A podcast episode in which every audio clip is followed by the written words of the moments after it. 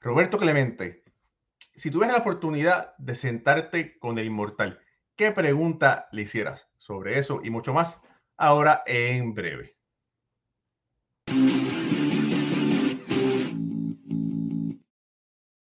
Saludos familia, mi nombre es Raúl Ramos y me acompañan Jorge Colón Delgado y Alfredo Ortiz desde Puerto Rico.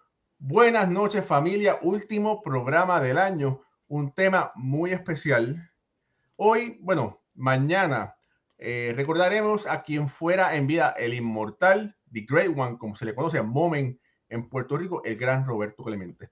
Y pensamos hacer un programa especial sobre si tuvieras la oportunidad de sentarte con Roberto Clemente, tomarte un café, ir a cenar, hablar sobre béisbol, sentarte con un amigo, ¿qué le preguntarías? Y aquí estamos, queremos escuchar las preguntas de todos ustedes para, para ponerlas aquí, compartirlas con todos. Así que por favor, eh, escriban, pongan, pongan arriba. Yo le preguntaría y escriban la pregunta para, para poderla leer aquí al frente de todos nosotros. Jorge, buenas noches. Buenas noches, Raúl. Buenas noches, Alfredo, y a todos los amigos que están acompañándonos a esta hora de la noche. Jorge, es un programa muy significativo. Mañana se, se cumple el aniversario número 49 de quien fuera en vida el gran Roberto Clemente. Sí, y queríamos hacer este programa especial porque no, no, no vamos a abundar mucho en su muerte, porque el año que viene es el aniversario 50 y queríamos hacer esta, este, este programa especial, ubicarnos mentalmente con Roberto Clemente sentado, como tú bien dijiste, hablando pacíficamente con todo el tiempo del mundo. ¿Qué pregunta le haríamos? Porque tenemos muchas preguntas, porque él murió a los 38 años de edad y se quedaron muchas cosas, como uno dice acá en Puerto Rico, muchas cosas en el tapete. Se, se, se nos fue muy joven. Y yo de mi parte, que soy un estudioso de la vida de Roberto Clemente, tengo cientos de preguntas. Y yo sé que los fanáticos y los admiradores de Roberto Clemente, que son miles alrededor del mundo, no tan solo en Puerto Rico, alrededor del mundo, tienen que tener también eh, muchas preguntas y, esta es una oportunidad para, una, para uno mentalmente, ¿verdad? Eh, artificialmente o hacerle esa, esa pregunta al gran astro boricua Roberto Clemente. Bueno, mira, saludos por aquí a, Gilberto Ruidad, directamente desde Venezuela. Ayer tuve la oportunidad de compartir un poquito con él en, ¿Qué pasa MLB? Buenas noches, familia. Un cordial saludo, estimados Raúl, don Jorge y Alfredo. Buenas noches. Saludo a nuestra amiga Lupita Padilla, que siempre está conectada aquí. Gracias, Lupita, por el gran apoyo que tú nos has dado durante este año. Saludos y bendiciones.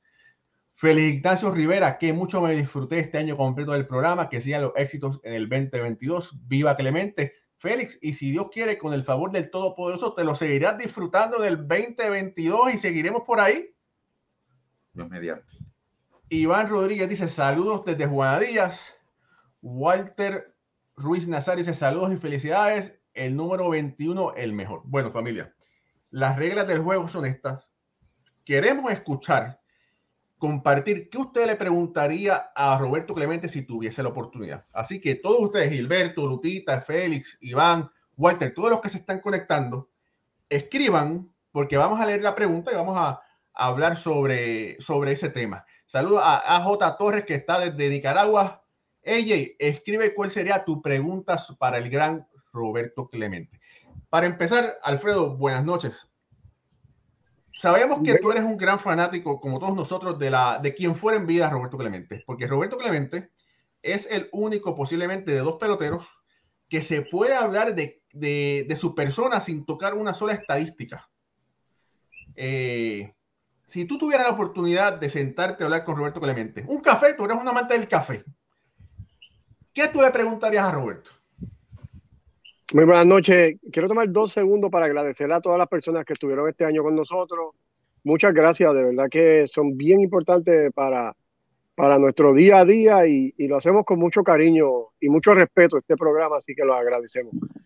Mira, Raúl, eh, qué gran oportunidad de hablar con, nuestro astro boricua.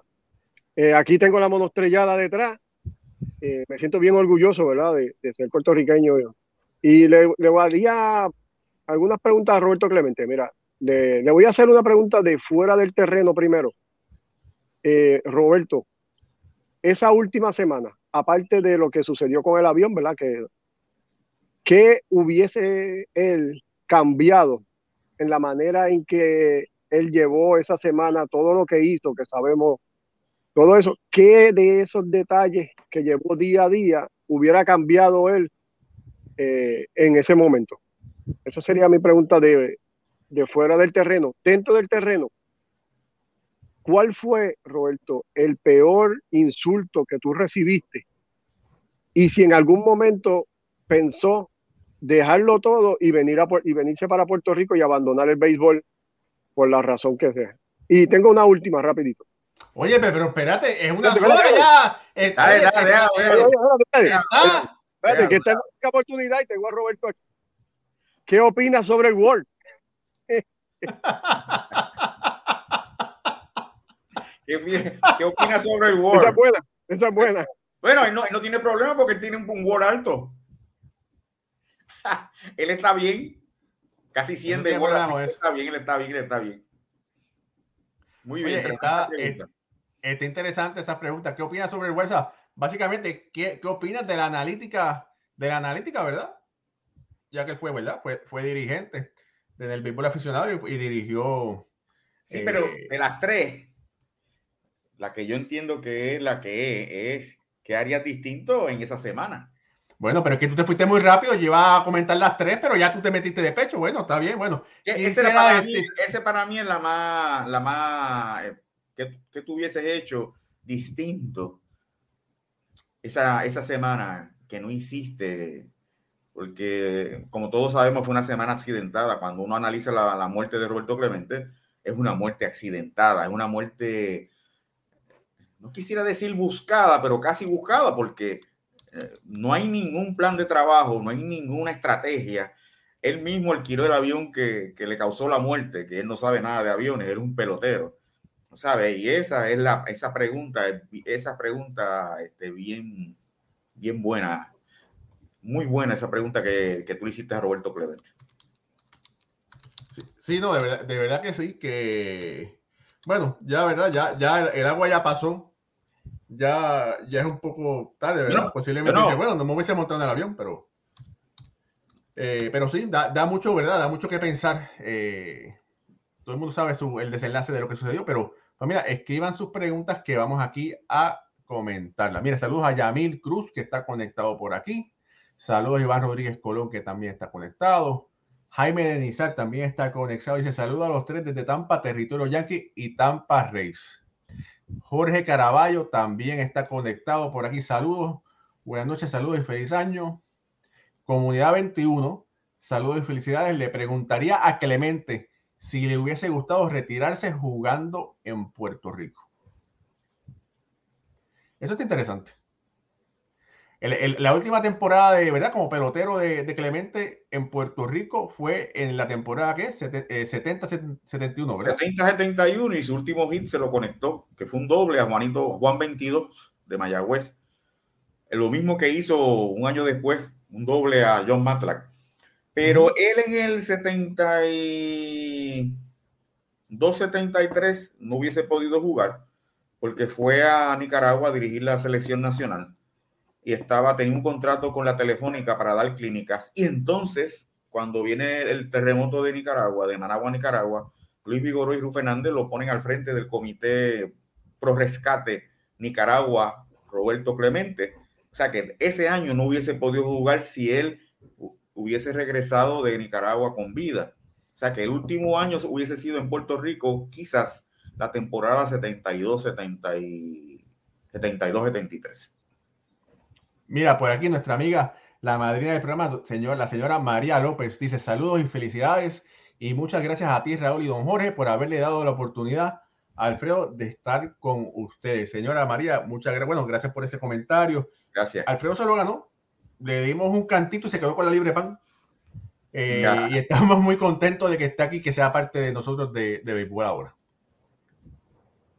Mira, por aquí Iván Rodríguez le, le preguntaría, Dice, yo le preguntaría a Roberto Clemente si se, sentía discriminado por ser latino y más en, y más en esa época por, por ser de color.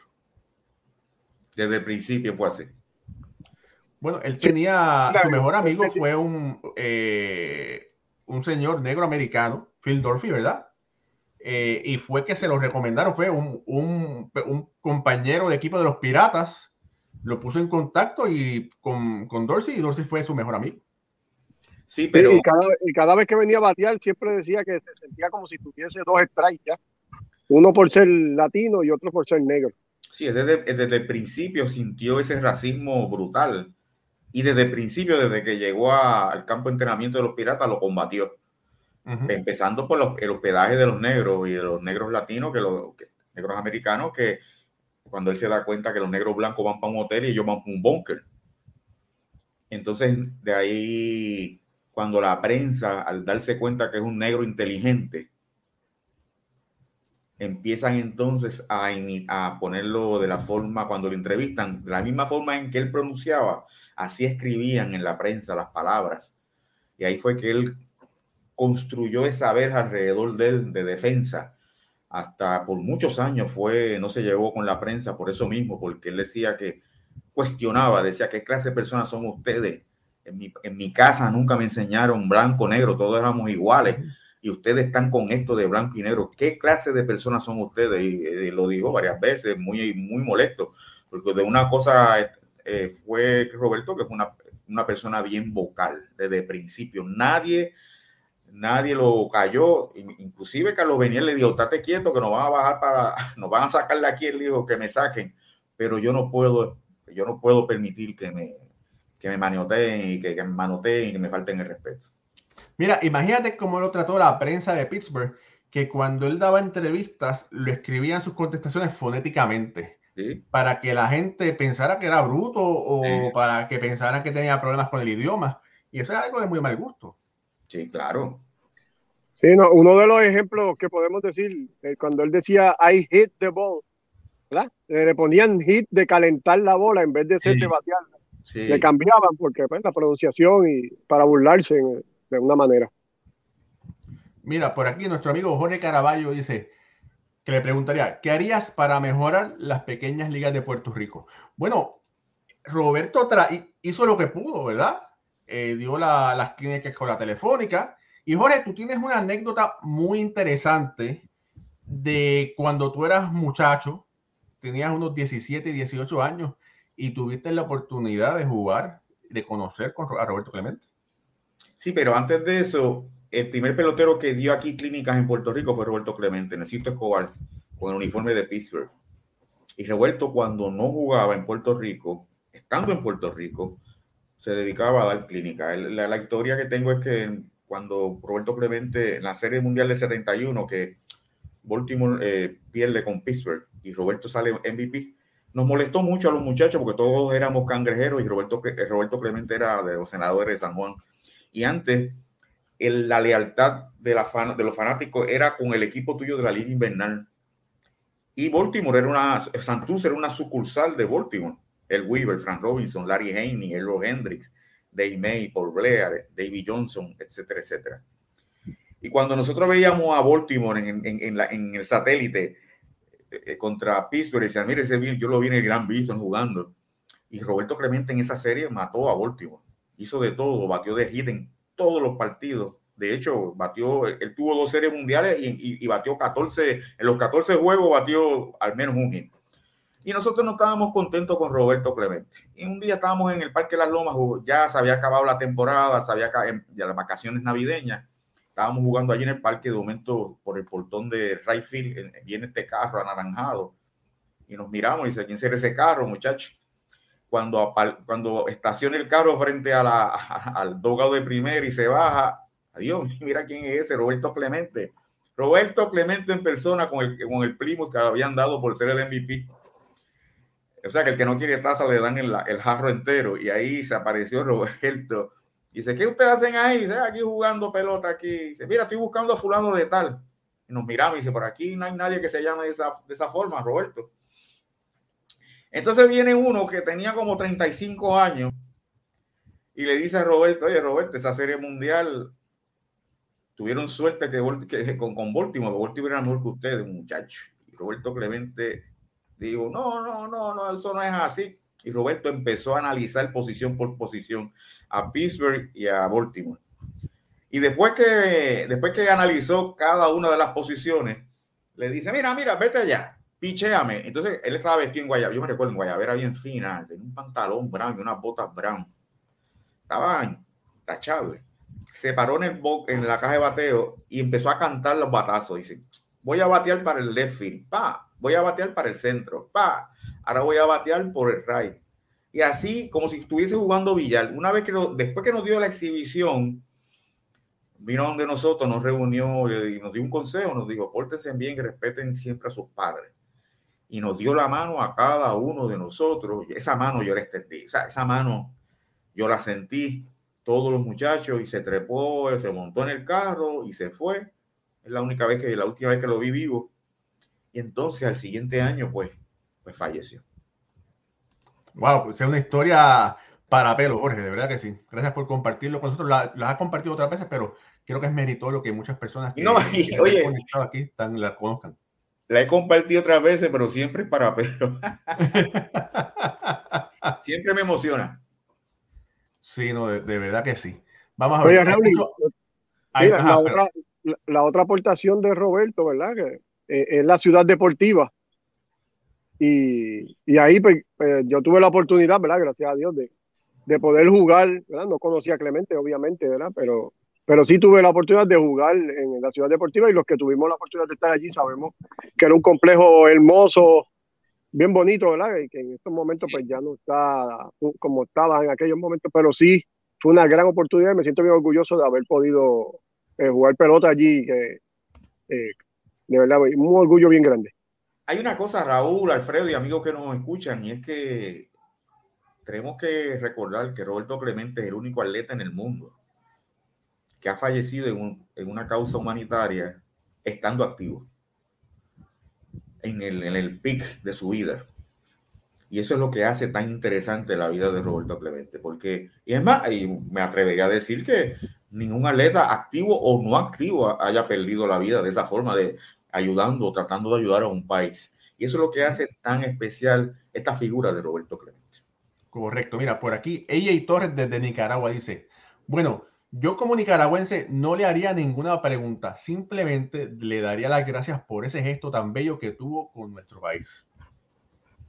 Gracias a ella por esas palabras. Oye, tú sabes que eso que está diciendo él ahora me viene a la mente. Imagínate Nicaragua, los nicaragüenses, con un terremoto el 23 de diciembre y el 31 se enteran de que Roberto Clemente murió porque iba para Nicaragua. Wow. Y yo no había pensado eso hasta ahora. Como nicaragüense, como yo me hubiese sentido, Dios mío, pero ¿qué es esto? ¿Qué más, qué más puede pasar? Nos pasa este terremoto y ahora Roberto Clemente venía para acá y perdió la vida por nosotros. No, de verdad que es, eh, es como cuando un boxeador le dan dos golpes con las rodillas en el piso. De verdad que fue uno, uno tras otro, ¿verdad? Para, no solamente para para, para Nicaragua, sino para toda América Latina. Sí, pero en el caso de Nicaragua es doble. Claro. Por el terremoto y por amor, y porque el, hombre venía para Nicaragua. Correcto. Mira, por aquí, Félix Ignacio Rivera dice, don Roberto, ¿usted tiene algún plan para después de su retiro del béisbol? ¿Tiene alguna aspiración política en Puerto Rico después de su retiro? Qué interesante esa pregunta. Eh, fíjate, y Jorge puede, puede quizás dar un poco más luz sobre esto. Yo tengo entendido de que Roberto estaba estudió para quiropráctico. Eh, no sé si él, él, quería ejercer la quiropraxia, pero yo sé que lo estudió. Y él tenía muy buena fama entre, los, entre distintos peloteros. Esto nos lo dijo eh, Saturnino Escalera hace un par de años atrás cuando estaba en vida de que sus masajes eran increíbles y que hasta hace hacía varios años Nino Escalera, quien fue el primer pelotero negro en jugar con el equipo de Cincinnati en el 1954, no padeció mal de la espalda después que Roberto Clemente le dio esos, masajes, ¿verdad? Eh, y bueno, tenía muy buena fama eh, como masajista y, quiropráctico, y como, quiropráctico. Sí, pero el, punto, la meta de Roberto era establecer la ciudad deportiva Roberto Clemente. Eso era el goal de él, la meta de él, la primera. Lo quiropráctico lo podía hacer por el lado. Política no se hubiese metido, no, no. Sí era, era seguidor o votaba por el Partido Popular y, y era bien amigo, fue bien amigo de Roberto Sánchez Vilella y Rafael Hernández Colón, pero no creo que hubiese, la política no le interesaba, sí le interesaba la ciudad deportiva Roberto Clemente, establecerla definitivamente para porque la, la, la, la, principal preocupación de Roberto siempre fue los niños. La juventud. La juventud. Le decía que eso era, había que, eso era que había que tratarlo, educarlo para tener un mejor mañana. Y, y por eso es que Roberto se destacó tanto, por ese amor que tenía por la juventud. Mira, saludos por aquí a nuestro amigo Víctor Manuel Otero, que está conectado por ahí. Mira, Francisco Serrano desde Chile tiene una interesante pregunta. Dice, y esto lo hemos hablado anteriormente. Dice Francisco, yo le preguntaría si sintió soledad en su afán por ayudar a los más necesitados. Esa es mi pregunta. Esa es mi, esa es mi pregunta, Francisco. Acertaste. Interesante. Mira, dice por aquí Jaime Denizar Pérez. Le preguntaría si además del Hit 3000, ¿qué otra meta con sus piratas anhelaba lograr? Eh, Jorge, yo había escuchado que después de ese Hit 3000, Roberto quería jugar una o dos temporadas más. ¿Te había escuchado lo mismo? Sí, sí. Él quería jugar par de temporadas más. Todavía estaba bateando muy bien, eh, pero no podía jugar tantos juegos. Pero yo, eh, ¿qué hubiese hecho después de 1972 es especular. Lo que sí es que si tú miras el récord de él, iba bajando en turnos al bajo. Claro. Iba disminuyendo la actuación de él. Pero no te, nadie puede decir cuánto más hubiese bateado Roberto a los 39 años de edad. Eso ya sería especular. Eh, mira, saludos a la que manda en la casa de, los Ortiz, eh, Gil Enid Virela. Saludos por ahí, buenas noches. Eh, Gilberto Ruiz de Venezuela dice, le pregunté a Roberto, Roberto, ¿cómo llegó el béisbol a tu vida? Bueno, yo, yo, yo sé que su hermano, su hermano mayor jugaba béisbol y fue muy... Matino, Matino Clemente. Matino, Matino, Clemente, que fue quien firmó el primer el contrato con Santurce, ¿verdad? Tengo entendido. O sea, Matino el, estuvo ahí al lado de la firma de Roberto Clemente, pero el que firmó fue el papá. Ah, ok.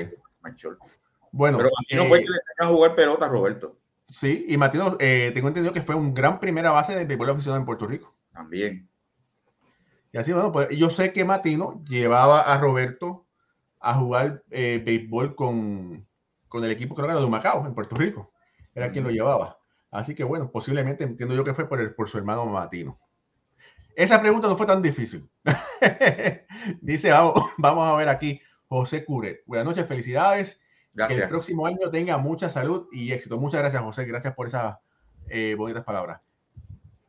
Eh, mira, eh, estamos homenajeados. Tenemos aquí al veneno, a don Benny Ayala, uno de los peloteros más grandes que ha dado Puerto Rico, uno de los 75 mejores peloteros de la Liga de Béisbol Profesional de Puerto Rico, exjugador de los Mets, eh, ganó Serie Mundial con el equipo de Baltimore y dice buena información sobre Clemente, al igual que Víctor Peyó, que sufrieron mucho sobre el racismo. Saludos, Benny.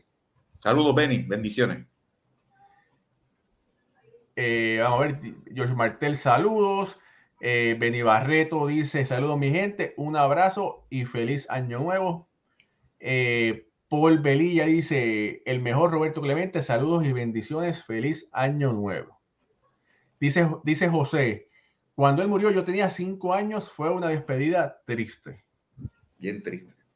Eh, tú comentaste la otra vez, Jorge, que, esas navidades en Puerto Rico fueron tristes porque eh, murió Clemente y después el próximo año eh, murió Tito Rodríguez. Sí, Roberto murió en diciembre y Tito Rodríguez eh, murió a finales de febrero en Nueva York. Pero esas navidades de la muerte de Clemente, eso se acabaron las navidades. O sea, olvídate de Día de Reyes, olvídate de Octavita, o sea, se acabó todo, música, todo. Era como si se hubiese muerto un familiar tuyo. Mira, yo te digo, y yo lo he dicho, yo no era fanático de Clemente porque yo era cangrejero. Y Clemente era de San Juan. Hasta, pero yo sentí la muerte de Clemente y me recuerdo cuando fui a misa el primero de enero que el, padre, el monseñor Francisco Arena, un padre español, dice, hemos perdido un gran hombre. ¿Sabes? Tú oí escuchar eso en un altar en esa época, porque ahora la misa no es tan, tan, ¿verdad? Tan tight como antes. Pero el párroco de tu iglesia, que es español, que no sigue el béisbol, y decir en la humilía, hemos perdido un gran hombre. Tú sabes, tú dices, ahí es que esa, la primera, esa, esa era la segunda señal que yo tuve de Clemente, porque la primera fue el 24 de julio de 1970, cuando se echó a llorar en, en homenaje. Ahí fue, la, ahí fue que me tocó Roberto por primera vez, y entonces cuando el padre, con la muerte de Clemente, eso es la, el, segundo toque de, de, de Roberto, y, y así hubo varios toques en mi vida hasta convertirse en un senador que yo admiro junto a Jackie Robinson, pero así fue un proceso, porque cuando uno es muchacho, uno no estaba, uno, uno, uno, estaba con los cangrejeros y uno era fanático de Peruchín Cepeda, que era, que era el, de nosotros. O tú eras del bando de Peruchín o eras del bando de, de Clemente. Eso era así antes. Oye, eh, antes de seguir, contest eh, perdón, no contestando, leyendo las preguntas de todos nosotros, falta la mía y falta la de Jorge. Quiero compartir con todos ustedes un artículo que escribió Jorge Colón Delgado hace apenas dos años, pero tiene vigencia. Y es un artículo muy interesante, está en Béisbol 101.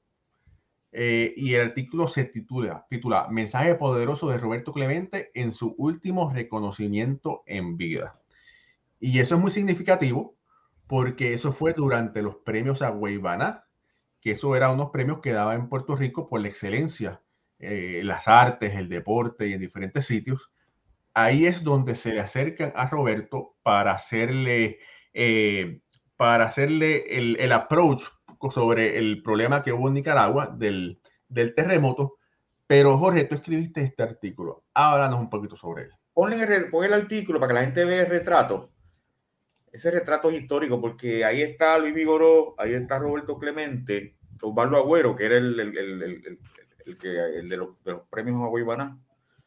Y, y, y eh, no se sabe si ya había hablado Vigoró con Roberto o no, pero fue antes de, lo, de la ceremonia. Muy posible que esa, eso ya haya sido antes y ya Luis Vigoró había hablado con Roberto, de, de, que le dijo, Roberto, ¿te enteraste lo de Managua, Nicaragua? Y, me dice, y él le dijo, sí, y estoy bien preocupado y bien apenado. Entonces ahí Luis Vigoró le dice, mira, ¿qué tú crees de esto? Tengo un, para establecer un comité pro rescate Roberto Clemente para Nicaragua. Contigo a la cabeza. Ese que está ahí en el medio, Bob Leaf, que recientemente falleció, presidente del Salón de la Fama del Deporte de Puerto Rico, y al lado está Mirta Silva. Entonces, eh, ahí, Roberto, ahí Roberto Clemente acepta. Al otro día comienzan las reuniones y ya para el 26 empiezan a recoger eh, víveres, ropa, alimentos en, el estadio Irán Bison porque estaban, estaba, no habían juegos. Y ahí, ahí fue, ahí, ahí cuando le entregan el deportista del año a, a Roberto Clemente, ahí está su esposa Vera, bien contenta. Ese traje se lo compró él en Nicaragua. Y entonces Roberto, busca, eh, el mensaje, ahí que Roberto se dirige a los artistas y mire el mensaje que le da a los artistas. Dice, le dijo, los artistas son maestros y su público son los discípulos. Sobre todo la juventud son sus mejores discípulos. Aquellos que ustedes, aquello que ustedes digan y hagan frente a las cámaras es la enseñanza que ustedes transmiten a sus discípulos. Es por eso que les pido que cuiden sus actuaciones. Wow. o sea, el hombre, el hombre estaba rodeado de artistas, es un peloteo, pero era tan inteligente que él podía atemperarse a cualquier situación. Y ese es el Aguaybaná ese era Guaybaná que le otorgaron a, a, Roberto Clemente. Esa foto la saqué de un, de un, del, cuando vendieron la memorabilia de Roberto Clemente, hicieron un catálogo. Uh -huh. Y ese catálogo me lo regaló Dani Torres, me lo envió. Nuestro amigo Dani. Uh -huh. Sí, y yo lo guardo con mucho, porque es un tesoro, tú sabes. Ahí están todos los trofeos que ganó Roberto Clemente, todos los premios, pergaminos, están retratados en ese, en ese catálogo. Y, mira las palabras tan qué inteligente era Roberto Clemente. Tenía esa inteligencia por, para, hablarle a los niños, para hablarle a los políticos, para hablarle a los artistas. Era un hombre sumamente inteligente.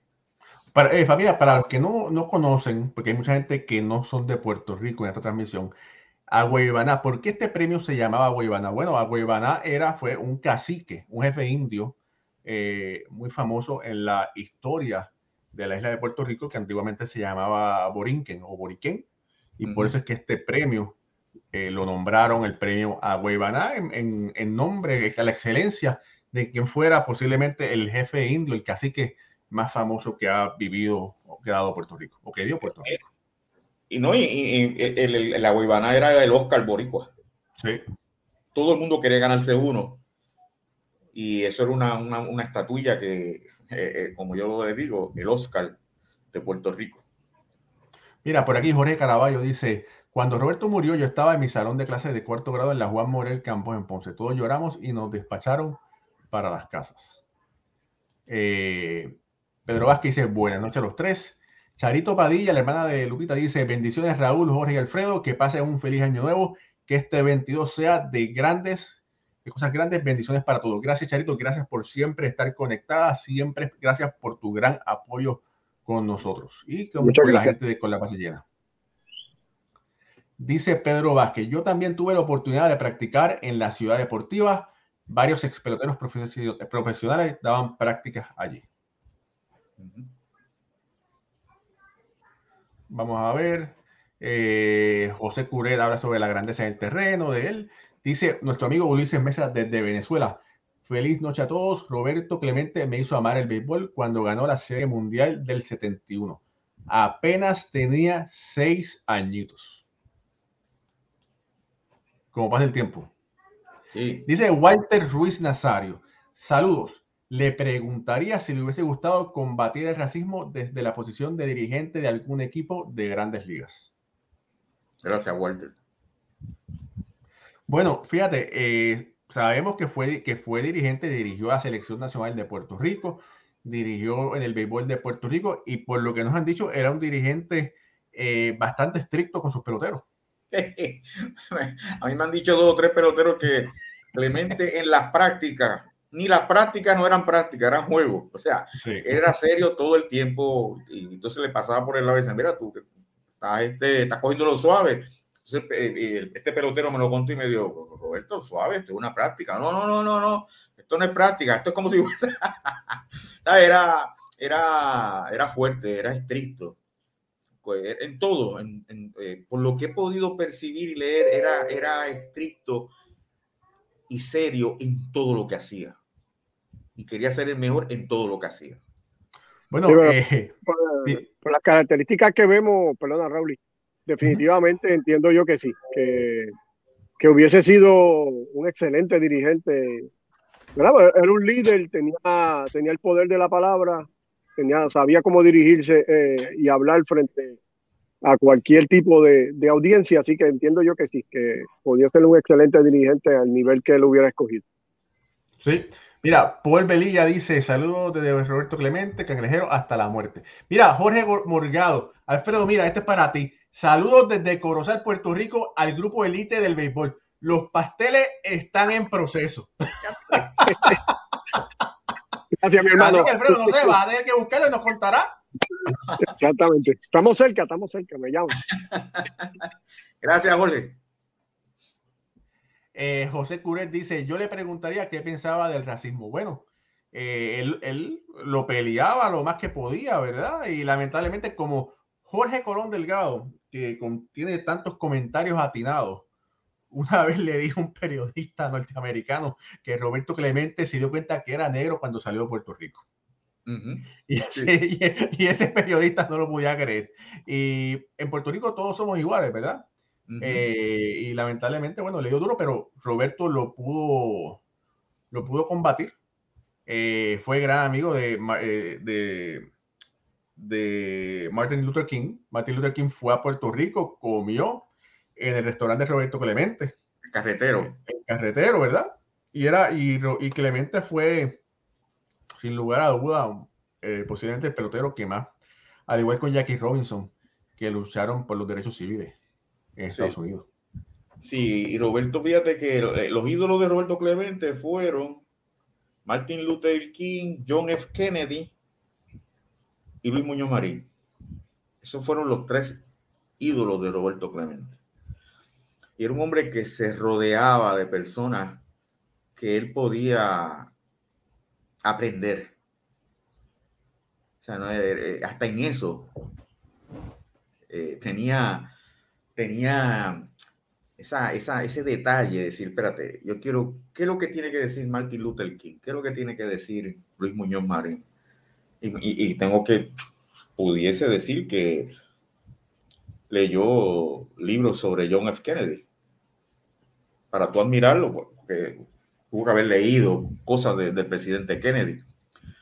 Entonces me dice Luis Rodríguez Mayoral que él no era una persona, ¿sabe? Todo el mundo lo saludaba, pero no todo el mundo era su amigo. El círculo de él era bien reducido de amigos, bien, bien reducido. No, es, no era cualquiera. Ahora, el que entraba, estaba muy bien, ¿sabes? Entró.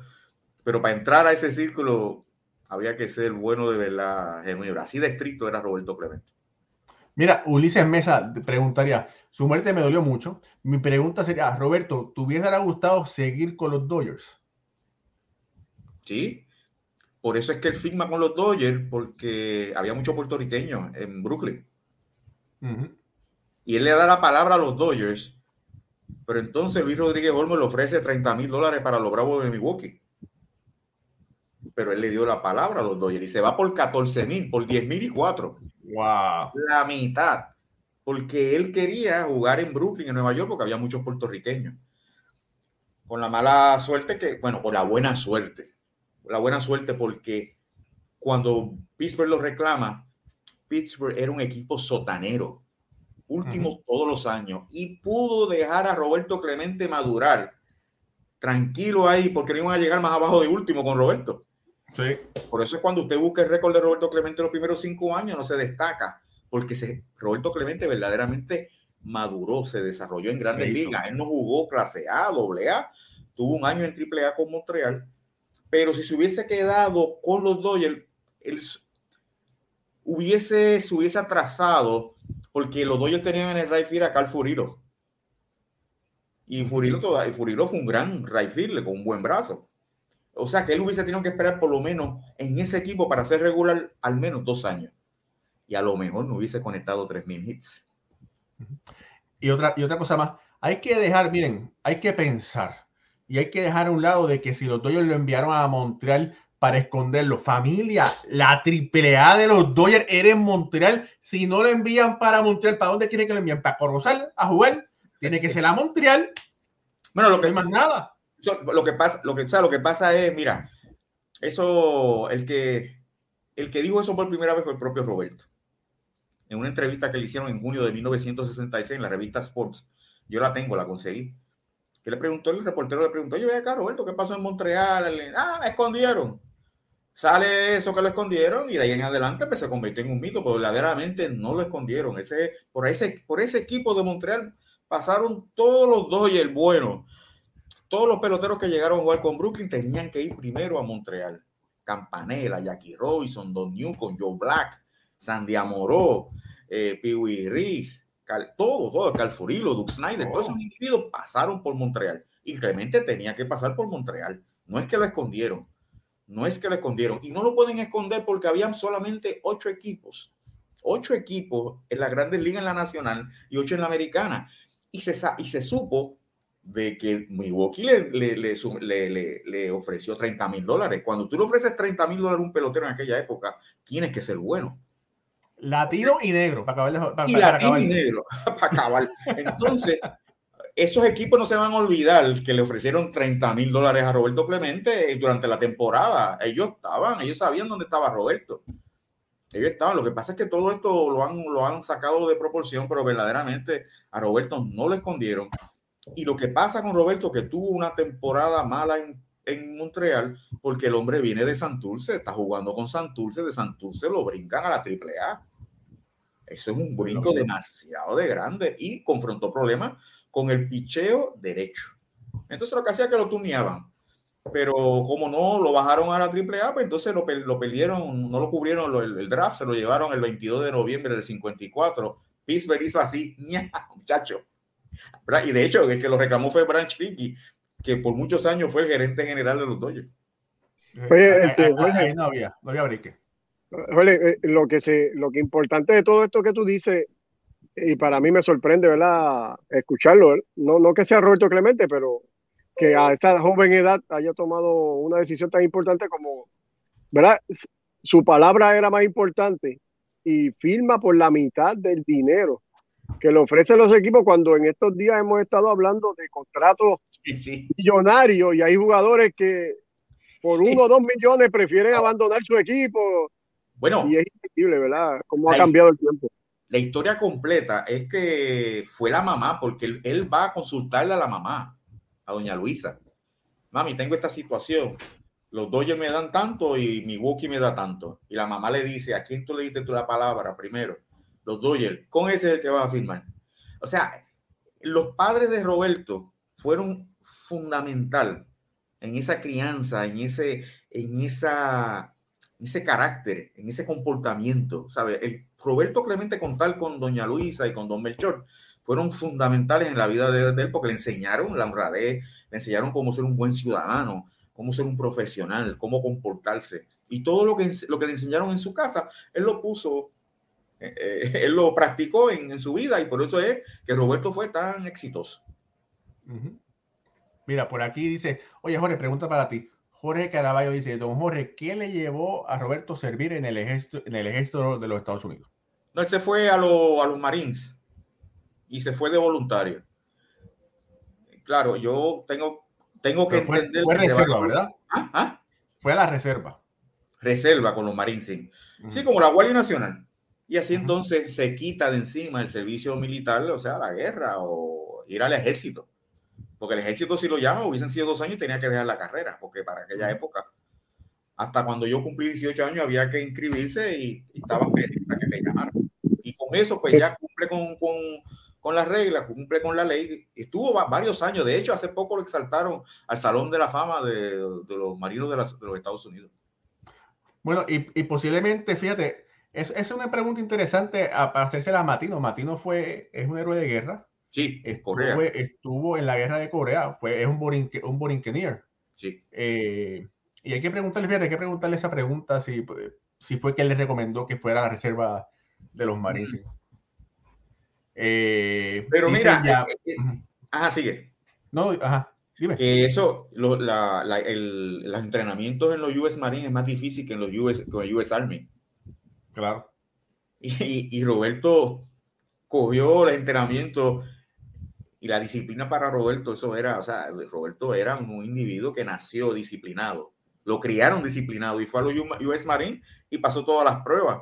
O sea, que lo que él pudo haber, el, ejército era más fácil que los US Marine y él cogió los US Marine.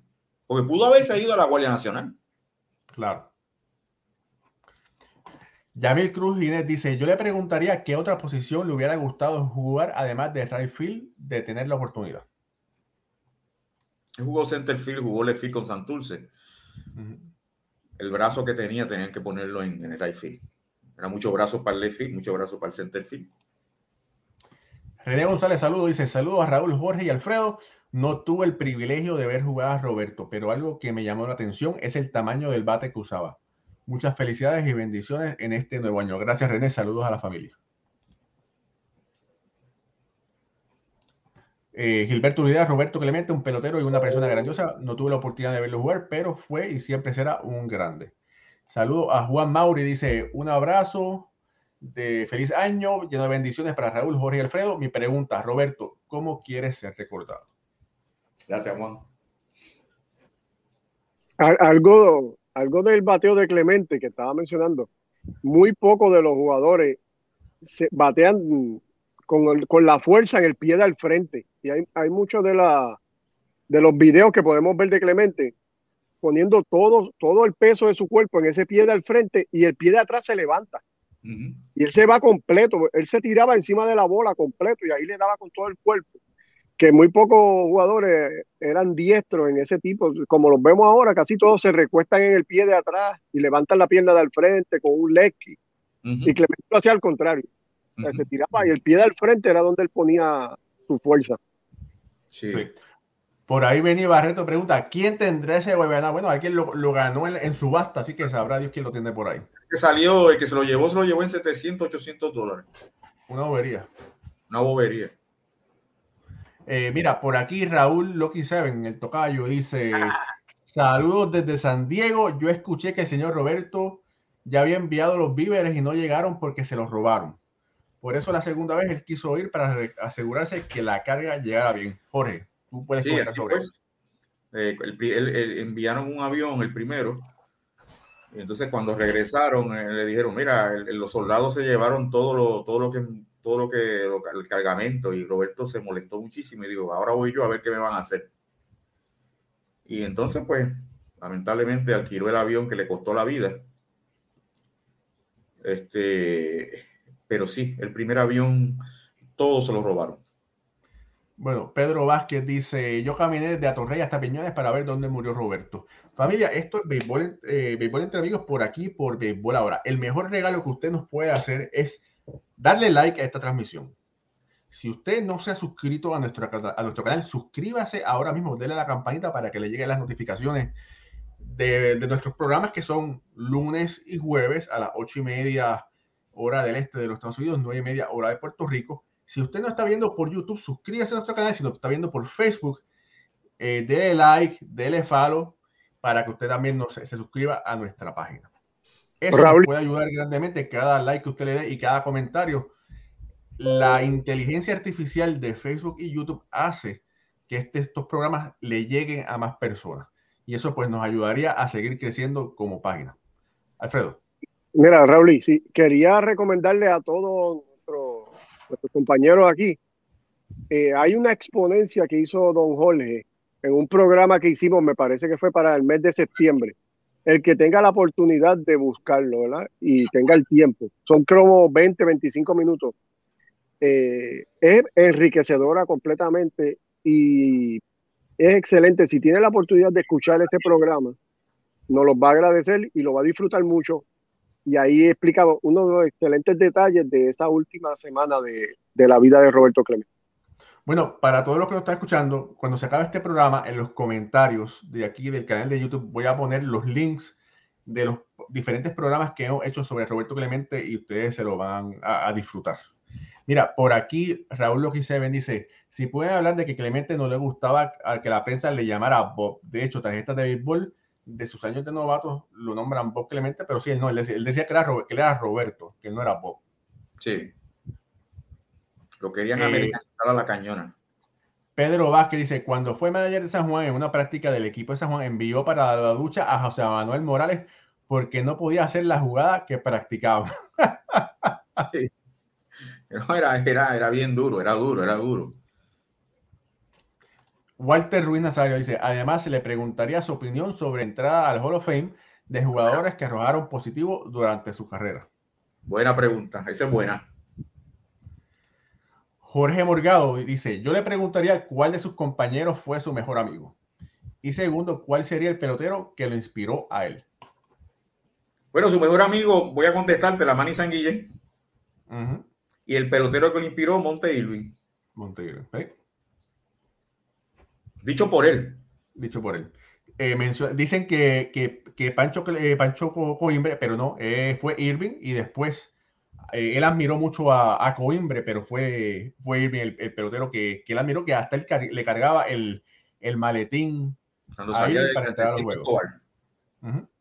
Y lo exaltaron a los dos, o sea, cuando exaltaron a Roberto Clemente en el 73, que fue la viuda, y la mamá, exaltaron también a Monte Irving. Sí, correcto. Eh, mira, Jorge, mira, te la voy a poner por debajo del brazo. Jorge Caraballo pregunta, Jorge, ¿cómo compara Clemente con Frank Robinson? Frank Robinson tiene un poco más de bateo eh, que, Clemente. Corría muy bien, no filiaba tanto. Roberto se lo lleva en el fildeo. Pero Frank Robinson batió más y corrió bien y, y no bateaba para mucho doble play. Por eso es que tiene un WAR más alto que Roberto Clemente. Yo te diría que, Jorge, de esos, de los tres right de esa época, los cuatro, está Hank Aaron número uno, Frank Robinson número dos, Alcalain y Roberto Clemente empatados en la tercera posición. Interesante. Dice por aquí, eh, José Curet dice, Clemente era un negro fino, por lo menos esa fue la imagen que proyectó, y perdón en palabra negro, fue con respeto. Sí, sí. Te entendemos, José, te entendemos. Sí, te entendemos eh, bien. Eh, don, eh, don Jorge Clemente jugó con Caguas. ¿Qué pasó? Que lo cambiaron. Bueno, eso fue, bueno, cuando lo cambiaron a Caguas fue porque eh, Pedrín Zorrilla cedió el equipo a Ramón Cueva. Eso fue un 26 de diciembre del 56. El 27 de diciembre de 1956, Ramón Cuevas, el nuevo dueño, vende a, a Perín Pizarro, Roberto Clemente, Ronnie Sanford por 30 mil dólares. Esa es la historia del cambio ese que Monchile Concepción pegó el grito en el cielo porque se llevaron a Roberto Clemente que estaba en medio de una racha de bateo consecutivo y llegó a establecerla con 23 ese año y Clemente salió campeón bate con 396. Wow. Mira, José Cure dice, este programa está súper interesante. Tienen que sacar dos horas porque una, bendito, no da. Tienes razón. Eso lo decide nuestro, el señor editor. Pero mira, todo no se puede hablar en el programa de hoy porque el año que viene es el 50 aniversario, ¿verdad? De, de, la muerte de Roberto y hay que, hay que estirar un poquito las cosas. Pero, pero, cuando se acabe el programa, dale play otra vez y lo verás como si fuera otra hora más y son dos horas. Raúl, son las 10 y 23 y tú no has hecho la tuya y yo no he hecho la mía. es, que, es que hay muchas preguntas interesantes. Mira, mira, por aquí Rorrito dice, saludos don Jorge, don Jorge, Raúl y Alfredo, de parte de Rorrito de Mayagüez. Pregunta para Roberto, ¿quién estaría en tu Dream Team de jugadores de todos los tiempos, incluyendo la época de ahora? Buena pregunta. Esa, esa está buena. Esa es similar a la pregunta que yo iba a hacer. ¿verdad? Porque, o sea, ¿qué, ¿cuál es el, el, Dream Team de tus jugadores? Pero yo le preguntaría, de toda la camada de jugadores ahora el presente, ¿cuáles son tus favoritos? Mm. ¿Verdad? Los Carlos Correa, los Francisco Lindor, los Javier Baez, eh, todos esos grandes peloteros, ¿verdad? Eh, y también, yo también le hubiese preguntado sobre los, lanzadores. Él, el, en, en cuestión de lanzadores, ¿verdad? en su última entrevista que él dio en Nicaragua, eh, él habló sobre lo grande que era, Dios mío, ¿cómo se llama? El, lanzador dominicano que está en la... Marichal. Marichal, de lo grande que era Marichal, que no le daba el crédito que se merecía, que todo era eh, Kofax, Kofax, Kofax. Y cuando Marichal, en su, en su opinión, era mejor que, que Kofax. Sí.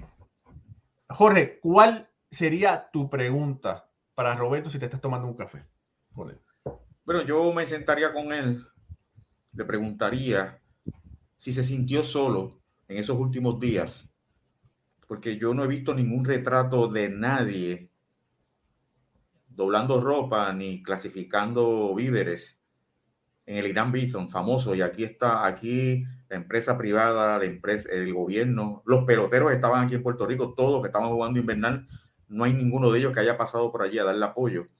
¿Y cómo se sintió él en esos últimos tres días?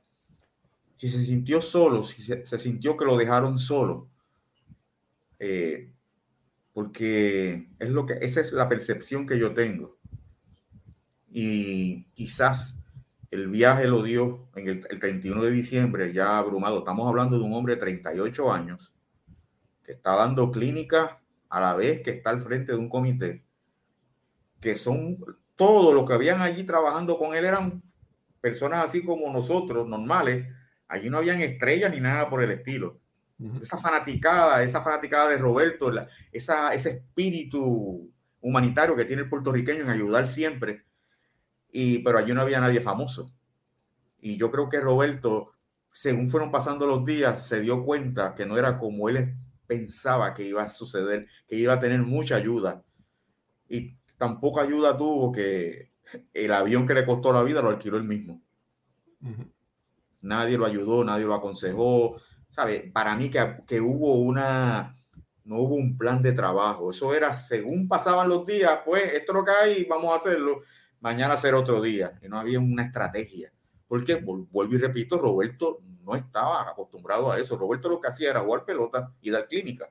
Y no es lo mismo eso que estar al frente de un comité por rescate porque ahí tú tienes que ver la logística de lo, de lo, del alimento, como llegue allá al aeropuerto, quién va a acomodar eso, que fue lo que le causó la muerte. No había nadie recibiendo ese cargamento, y eso me lo contó a mí Avelino Muñoz Stevenson, el periodista, que fue uno de los muchachos que ayudó. Él me lo dijo, me dijo, mira, nosotros salimos de aquí del Bison y llevábamos eso, y el avión estaba abierto y, y, cargábamos las cajas y las poníamos bien, pero allí no había nadie estivando eso, pon esto aquí, esto aquí, o sea que ese avión no tenía un weight and balance. Entonces Roberto, mientras estaban estivando el avión, él estaba en Aguadilla dando una clínica. Es imposible, yo, para mí que él se abrumó y es muy posible que haya dicho, mira, yo quiero salir ya de esto, me voy el 31, dejo todo esto y acabo y estoy con mi familia porque ya el mes que viene empieza el campo de entrenamiento de los piratas para mí que él en un momento dado tuvo que haberse cansado, agotado mentalmente y eso, entre otras cosas, le ocasionó la muerte. Mira, por aquí Iván Rodríguez Colón dice, le preguntaría a Clemente qué técnicas utilizaba para callar las voces fuera del campo de juego. Eh, Humberto García dice, Jorge Colón Delgado, pregunto antes del Mundial del 72, ¿recuerdas en cuántas ocasiones visitó Clemente a Nicaragua? Creo que una vez más. Él estuvo antes del, Mundial. Tenía muchas amistades en, Nicaragua. Carlos Fortuno, Fortuño, Fortuno dice, buenas noches, feliz año. Tengo entendido que en esos entrenamientos de los Marines, Roberto tiene varios récords también. Y en ese periodo con los Marines le dio una gran condición física que lo ayudó muchísimo en los años posteriores. No olvidemos que la década de los 60, Roberto brilló y en grande. Que viva Roberto, gigante dentro y fuera del terreno, que en paz descanse. Buen comentario de Carlos Fortuno. Eh, muy buenas preguntas. Félix Ignacio Rivera dice, le preguntaría de su experiencia en el atletismo de Puerto Rico cuando era juvenil. Eh, Carlos Fortuno dice, muchas veces piensan que Roberto no era un bateador de poder porque terminó su carrera con 240 cuadrangulares. Pero no olvidar que Roberto jugó del 55-70 del Force Fields, que por el centro tenía 457. Force Field era un parque de dobles y triples y creo que Roberto tiene récord de piratas en los triples. Sí, pero fíjate, Roberto en Puerto Rico no metió tantos cuadrangulares. No, Roberto no. El estilo de batear de Roberto se paraba muy afuera del plato. Porque jugaba en un parque grande. Y ese fue el estilo que cogió. Entonces, cuando viene acá a Puerto Rico, es el estilo que utiliza y el, y Escobar y todos los juegos, todos los partidos, todos los parques de aquí eran pequeñitos y no sacaba la boda. Sacó 35 honrones en, en 1961 turnos. O sea que él podía tener el poder pero no lo utilizó por el estilo de batear. O sea, son dos cosas distintas. Tenía poder, pero como se paraba tan afuera del plato, no es como Igor, Carlos Delgado, Peruchín, Janquero, se paran ahí y cubren el plato con todo, con el bate. Clemente no cubría el plato con el bate y tenía que buscar la bola afuera, tenía que buscarla. Y ahí venía el doble y el triple y se aprovechó de esas dimensiones de Fort Field. Pero esa es la realidad de Roberto. Sí. Eh, saluda a José Redmond, dice saludos a todos.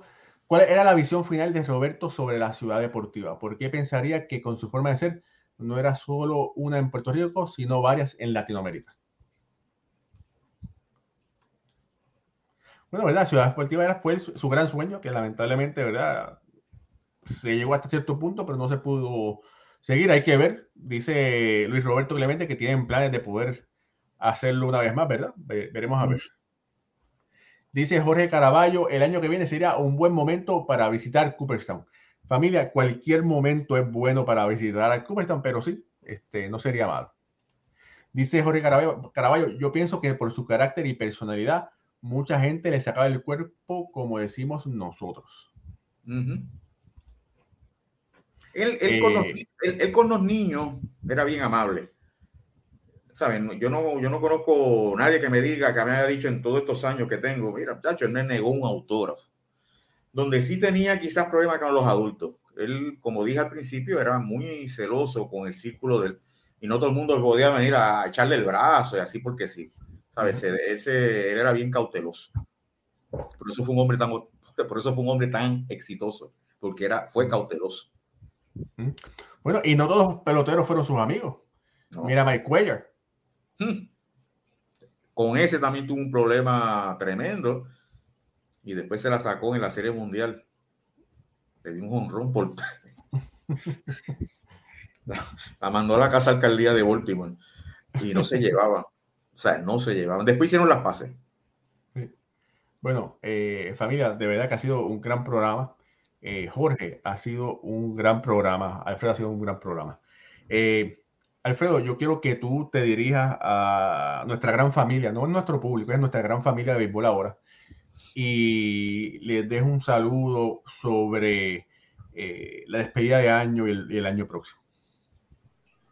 Sí, bueno, antes que nada, ¿verdad? Como, como dije cuando empezamos el programa, quiero agradecerle a todos eh, nuestro mejor, los más grandes deseos, ¿verdad? De la familia de béisbol ahora, para todos ustedes, ¿verdad? Que este año que se avecina tenga un año lleno de salud, se cuiden mucho principalmente, sabemos que estamos pasando unos tiempos difíciles, eh, se apoyen en la familia, en los seres queridos, para que podamos tener un año eh, tranquilo y ir retornando a la normalidad, lo que llamamos la normalidad poco a poco, porque lo necesitamos. Necesitamos esto. El deporte es, es una de las mejores maneras de nosotros buscar cosas positivas y principalmente, como decía Roberto Clemente, pues los niños, vamos a apoyar los niños. Ese es el futuro, ¿verdad? Y no es un cliché, es la verdad. Necesitamos que, que desde pequeños esos, esos niños vengan con una estructura y una fortaleza espiritual y para eso estamos nosotros. Así que le agradezco a todos que tengan un excelente fin de año y como dijo Raúl, este, este próximo nos va a traer muchas cosas buenas y los esperamos aquí con nosotros. Muchas gracias. Jorge, por favor, no, no te despidas, pero quiero que compartas con todos nosotros tu mensaje de, de, de, muchas felicidades a todos. Muchas bendiciones. Manténganse unidos. Cuídense, ámense, protéjanse. Y que el año 2022, 2022 podamos regresar a la normalidad. Estaremos aquí dos veces en semana llevándole una hora de alivio, de béisbol. Así que siempre estén, acompáñenos siempre, vamos a estar ahí, Dios mediante. Gracias, gracias, gracias a todos ustedes, porque ya vamos para dos años y ustedes han sido parte fundamental en este, en este progreso del programa. Así que muchas gracias, muchas bendiciones, lo mejor para cada uno de ustedes y un abrazo. Mira, antes de yo dar mi mensaje, tengo que decirles a José Cure, hermano, no esté triste esté feliz que este super programa se dio. Y si tú te, y si, y si las venas te piden más béisbol, tú vas a YouTube, ¿verdad? Y buscas ahí béisbol ahora y ves la super colección de entrevistas que hemos hecho a jugadores de diferentes niveles, activos, retirados, y ahí tú puedes disfrutarlas. Si no las has visto todas, ahí las puedes disfrutar una vez más. Eh, familia, ¿qué les puedo decir? Mucha gente lleva o quiere llevar el número 21 en el pecho para exhibirlo. Pero si usted quiere llevar el número 21 en el pecho para exhibirlo, usted tiene que vivirlo. No es, no, no es decir, Roberto fue lo más grande. Si usted de verdad entiende que Roberto Clemente fue lo más grande, ¿verdad? Siga las enseñanzas de Roberto Clemente. Dele la mano, extienda la mano para levantar a otro y no para empujar a su vecino al piso. Utilice su boca para alabar, para realzar, no para hablar en contra de otras personas. Y estos momentos difíciles que vive la, la humanidad, sea un hermano, que su palabra sea para bálsamo, para los que lo acompañen, para dar ánimo y para enaltecer de verdad que de parte mía, de parte de, Alfredo, de Jorge, de Ricardo Guibón, que no puede estar con nosotros, de Pucho Barrio, que no puede estar con nosotros. De verdad que le, les deseo eh, el mejor fin de año, que el próximo 2022 venga con mucha salud para todos ustedes, para toda su familia, para los miles de personas que no conocen béisbol ahora, que lo van a conocer también, porque hay que ser positivo. ¿Y qué les puedo decir? En el próximo año venimos con muchas energías, muchas ansias, muchos nuevos programas, entrevistas, análisis. ¿Y qué les puedo decir? Eh, se les quiere de verdad, se les quiere de gratis. Hay muchos canales, hay muchos programas de béisbol, pero que ustedes tomen de su tiempo para escucharnos a nosotros. Eh, se nos, por lo menos a mí se me infla el pecho. De verdad que sí. Se les quiere, se les, se les saluda y ¿qué les puedo decir? Lo mejor para ustedes y su familia en el 2022. Por ahí Jorge Caraballo dice, hay que hablar de Peruchín Cepeda. Hermano, hay una super entrevista de Peruchín Cepeda aquí en Béisbol Ahora en YouTube. Búscala, que te la vas a disfrutar. Ahora sí, Jorge. Bueno, luego de, de esas palabras tan bonitas de Alfredo, Raúl, de este servidor, Gracias por estar con nosotros, de parte de todos nosotros. La pasen bien mañana y que el año que viene sea uno de muchas buenas danzas, muchas felicidades a todos. Y el lunes tendremos otra edición más de béisbol entre amigos. Mientras tanto, que Dios los bendiga, muchas felicidades y un abrazo a todos. Amén.